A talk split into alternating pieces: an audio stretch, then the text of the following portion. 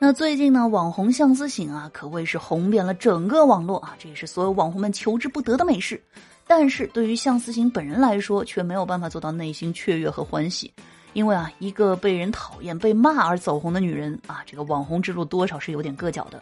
那眼看着唾手可得的豪门贵妇的梦啊，面临着随时破灭的危机。她先是采取了这个发文的形式，反控诉了 CEO 男友呢对自己进行了洗脑和精神控制的恶劣行径。而后呢，又证明了自己因为被控制而患上了抑郁症。可是呢，这些回应却并没有对他的形象改观起到多少好的作用。于是呢，一段向思醒道歉的视频就很巧合的应运而生了。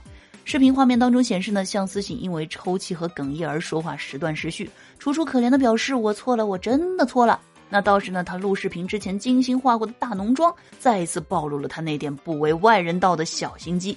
用眼泪和道歉呢，让自己的负面红翻转为正面红。总之呢，他的惺惺作态是没让大家看出他道歉的分毫诚意，只有这个高端玩家的野心所在。